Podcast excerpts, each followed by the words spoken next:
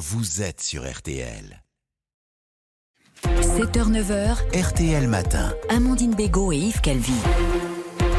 Bonjour Marlène Schiappa. Bonjour. Merci de prendre la parole ce matin sur RTL. Merci de vous m'avoir êtes, invité. je, vous êtes, je le rappelle, secrétaire d'État chargé de l'économie sociale et solidaire, mais aussi euh, de la vie associative auprès de la Première ministre Elisabeth Borne. Une Première ministre qui a redit hier que votre interview et vos photos dans Playboy n'étaient vraiment pas appropriées euh, pour une ministre. Est-ce que vous commencez à comprendre la situation?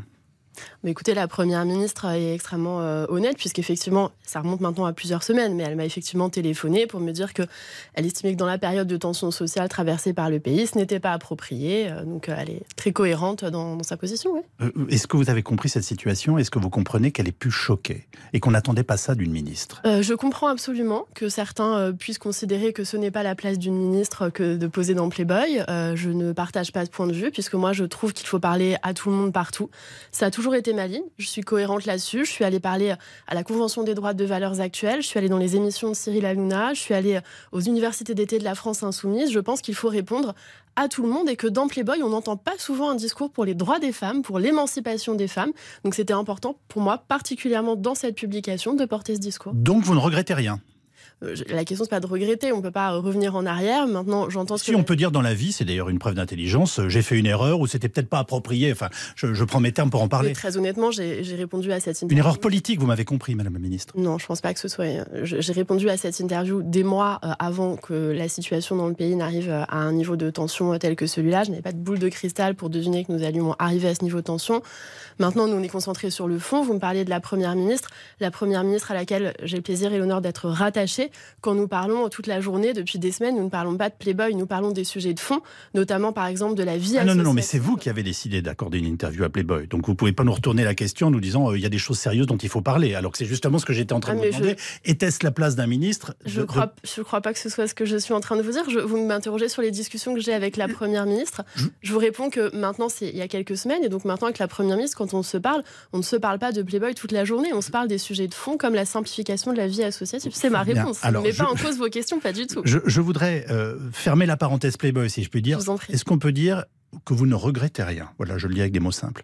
Je, je c'est pas ma manière de penser. Je ne pense jamais en termes de regrets, de remords, euh, etc. Donc vous le referiez? Non, mais je vais évidemment pas refaire la couverture de Playboy, euh, que tout le monde se rassure. Je suis concentrée sur mes dossiers, je suis au travail. Je vous disais, la Première ministre a présenté son horizon pour les 100 jours, 100 jours d'apaisement voulus par le président de la République. Et notamment, je la remercie d'avoir gardé des sujets importants pour la vie associative, comme la simplification. On est vraiment le pays de la paperasse en France, mais j'adore mon pays, je suis très patriote, mais il y a encore trop de formulaires, trop de papiers à remplir pour les associations, pour les bénévoles. Donc c'est un grand objectif pour nous de d'épurer tout ça. Alors, vous venez de m'embarquer sur autre chose. Euh, une toute dernière question. Est-ce Oui. que vous avez eu un échange avec le président de la République sur cet engagement qui était le vôtre dans Playboy? Non, j'ai pas eu d'échange avec le président de la République. Venons-en au fameux, au fameux fonds Marianne créé pour promouvoir euh, la laïcité et combattre hein, le séparatisme Oui.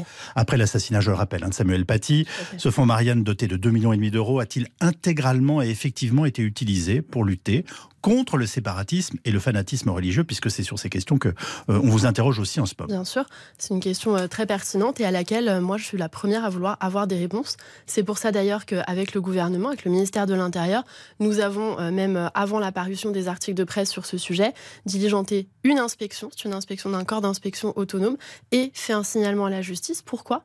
Parce que l'une des associations qui a bénéficié de ces subventions nous a elle-même alerté en disant que lorsqu'elle regardait ses comptes, elle constatait qu'il y avait une rémunération très élevée d'un dirigeant dont elle se demandait si elle n'avait pas été payée avec des fonds publics de ce fonds Marianne. C'est pourquoi nous, nous avons demandé une inspection et fait un signalement à la justice. Comptez-vous publier la liste des bénéficiaires? On ne comprend toujours pas pourquoi elle, elle a été gardée secrète jusqu'ici. Mais écoutez, c'est une vraie question. Moi, quand j'ai été interrogée par la presse, je n'étais plus ministre. On était en juin 2022. Je n'étais pas aux responsabilités. Et j'ai dit à la presse, bien évidemment, pour moi, il faut faire la transparence. Et j'avais dit d'ailleurs aux personnes euh, en charge à ce moment-là, moi, je pense qu'il faut tout donner à la presse. La presse a un. un- Ça n'est toujours pas fait. Pouvoir.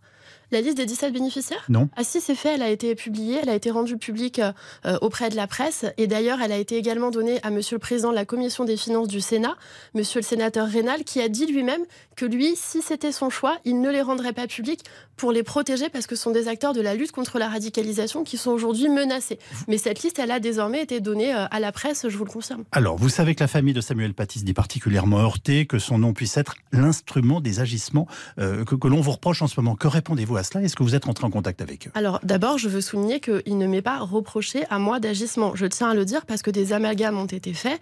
Même le président... copinage, vous avez compris. Enfin, ça, ça, a été démenti. Aujourd'hui, vous n'avez plus une seule personne qui me dise cela. Je n'ai pas un ami parmi les lauréats du Fonds Marianne. Je n'ai pas un proche. Euh, c'est faux.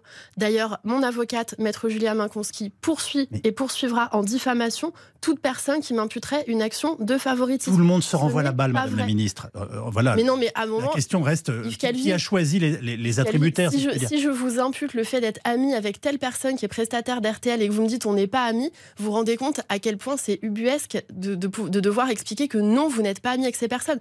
Même l'un des dirigeants mis en cause, Mohamed Sifawi, a dit sur BFM TV je ne suis pas un ami de Madame Chiappa. Je l'ai croisé deux ou trois fois à des occasions professionnelles. Donc je suis ferme là-dessus. Et c'est infamant de m'accuser de Je poursuivrai en justice avec mon avocate toutes les personnes qui prétendraient qu'il y aurait eu du favoritisme parce que ce n'est pas le cas de ma part. Et je veux juste conclure là-dessus pour dire que le sénateur Rénal, qui, qui s'est chargé de, de, cette commission d'enquête pour le Sénat, écarte la notion de scandale d'État et il dit, je le cite, il n'y a aucun sujet Marlène Schiappa. Donc soyons très clairs sur cette question. Une toute dernière question. Euh, euh, cet argent euh, de la, a-t-il été utilisé d'une façon ou d'une autre dans le cadre, on va dire, de la dernière campagne présidentielle, puisque ça fait partie des questions qui sont aujourd'hui soulevées? Absolument pas, je suis très ferme là-dessus. Cette association euh, dont on parle, elle a été mise en cause pour avoir produit des vidéos contre Madame Hidalgo. Quand j'ai découvert ces vidéos, je suis tombée de ma chaise euh, tellement ça me semble euh, pas le propos de, cette subvention, mais on a découvert aussi qu'ils ont produit des vidéos anti-Emmanuel Macron, anti-Olivier Véran et anti-Marlène Schiappa. Donc manifestement, c'est en fait une association qui n'aime pas les responsables politiques, quels qu'ils soient. Mais là encore, on voit bien que le soufflet retombe. Il n'y a aucun complot politique, aucune commande politique pour dénigrer aucun opposant, euh, juste une mauvaise utilisation manifeste euh, de subventions par cette association sur laquelle l'inspection devra faire toute la lumière. L'actualité du moment est celle du président pour qui vous travaillez. Euh, Emmanuel Macron ne devrait finalement pas descendre sur la pelouse du Stade de France, comme c'est la coutume, hein, demain soir euh, pour la finale de, la Coupe de France. Euh, c'est problématique de devoir renoncer à ces déplacements ou ces problèmes euh, symboliques, non? Non, mais d'abord, à ce stade, l'Élysée n'a ni confirmé ni infirmé le fait que le président de la République irait ou n'irait pas saluer les joueurs. Donc, il n'y a pas de décision qui soit prise euh, sur ce sujet, d'une part.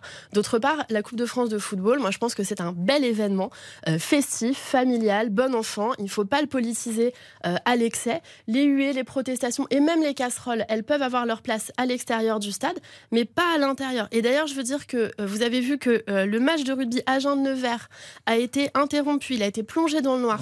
30 minutes euh, hier au prétexte que des paroles d'élus locaux auraient déplu. Donc je pense qu'on est vraiment euh, pas, euh, on doit vraiment laisser le sport être un beau moment d'unité de ce pays. Le pays a besoin de moments festifs et bon enfant comme celui-ci. ça veut dire que vous, vous souhaitez à titre personnel que le président puisse descendre sur la pelouse demain? Moi, je vais pas émettre de souhait. Il y a différents paramètres qui rentrent en compte et donc ce sera à l'Élysée de prendre une décision sur ce sujet. Mais moi, ce que je souhaite, c'est qu'on puisse laisser les familles qui viennent regarder une belle finale, tant les supporters de Nantes que Toulouse, que les amateurs de foot qui ont eu le plaisir de venir passer un bon moment puissent profiter de ce bon moment euh, sereinement, en famille et dans une bonne ambiance. On n'est pas obligé de tout politiser. Et je le dis que le fait que des syndicats veulent absolument euh, tout politiser jusqu'au moindre détail, jusqu'à un match de football qui a un bel événement d'unité du pays, c'est vraiment pas souhaitable. On n'est pas obligé de tout politiser, même les